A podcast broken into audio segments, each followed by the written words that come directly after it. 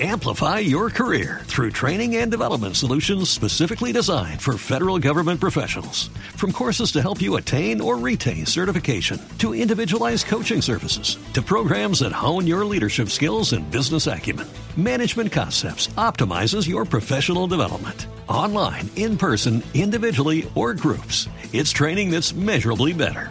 Learn more at managementconcepts.com. That's managementconcepts.com. Dos de la tarde, 31 minutos. Las autoridades investigan las causas de la caída de un helicóptero particular en zona entre los departamentos del Putumayo y Meta. Aún no se descarta que la aeronave haya sido derribada. Los hechos ocurrieron el pasado fin de semana y los ocupantes salieron ilesos. Las FARC revelaron una carta escrita supuestamente por el norteamericano secuestrado en zona rural del municipio de Guaviare, Kevin Scott Sutey.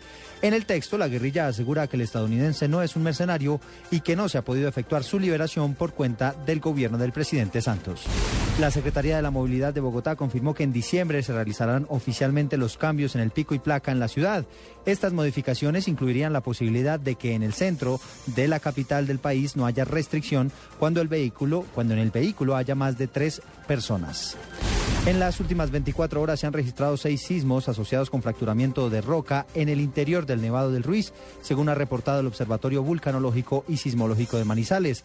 Continúa la alerta amarilla en esta zona.